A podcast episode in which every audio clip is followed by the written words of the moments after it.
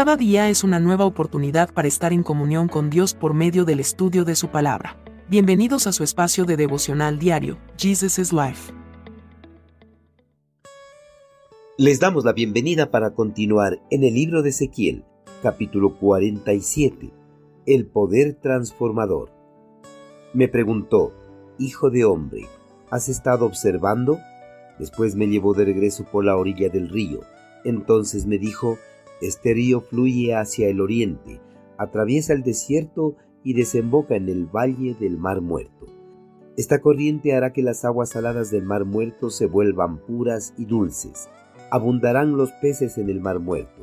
Florecerá la vida donde llegue esta agua, pero los pantanos y las ciénagas no se purificarán, quedarán salados. A ambas orillas del río crecerá toda clase de árboles frutales. Sus hojas nunca se marchitarán ni caerán, y sus ramas siempre tendrán fruto. Los frutos servirán para comer y las hojas se usarán para sanar. Tras la invasión del imperio babilonio, los territorios del reino hebreo habían quedado totalmente desolados. La fertilidad de esos territorios era casi nula, pues se había convertido en completos desiertos, por eso escaseaba la vida animal y vegetal. Dios cuando castigó a la rebeldía del pueblo hebreo, no solo los había abandonado a ellos, sino que también había abandonado el territorio que les había entregado como posesión perpetua. Sin las bendiciones de Dios, la tierra que en el pasado había sido fructífera, donde la leche y la miel habían sobreabundado, había quedado en la nada. La prosperidad había abandonado esas tierras, convirtiéndolas en tierras desérticas. Sin las bendiciones de Dios, es imposible que la tierra por sí sola produzca vida vegetal, la cual es necesaria para alimentar a toda clase de especie de animales y así generar el ciclo de vida en la naturaleza. El Señor, por medio de una nueva visión, reveló al profeta Ezequiel que las tierras desoladas y desérticas de Judá iban a convertirse en tierras fértiles y llenas de vida animal y vegetal, y no solo las tierras, sino también el mar muerto. En esta visión, el profeta vio que brotó una fuente de agua viva del altar de los holocaustos que estaba en el centro del atrio interno del templo. Esa corriente de agua recorría por debajo del templo hasta salir fuera del recinto por el lado sur de la entrada oriental y seguía su recorrido por el oriente, atravesando el desierto hasta desembocar en el valle del Mar Muerto. Este río que nacía en el interior del templo era de agua dulce, y daría vida a los lugares por donde atravesaran sus corrientes. Además, haría que las aguas saladas del mar muerto se vuelvan puras y dulces, aptas para la proliferación de la flora y de la fauna. En el orden natural de las cosas, lo común es que el agua dulce que desemboca en agua salada, toda la masa de agua se contamine.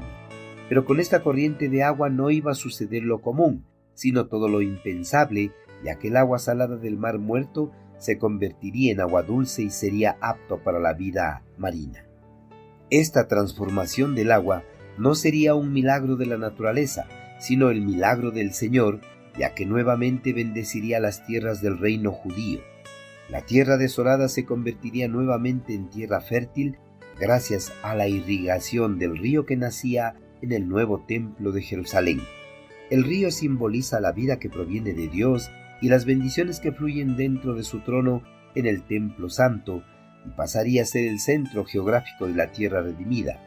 Desde su morada, el Señor irradiaría toda clase de bendiciones en el orden espiritual y material.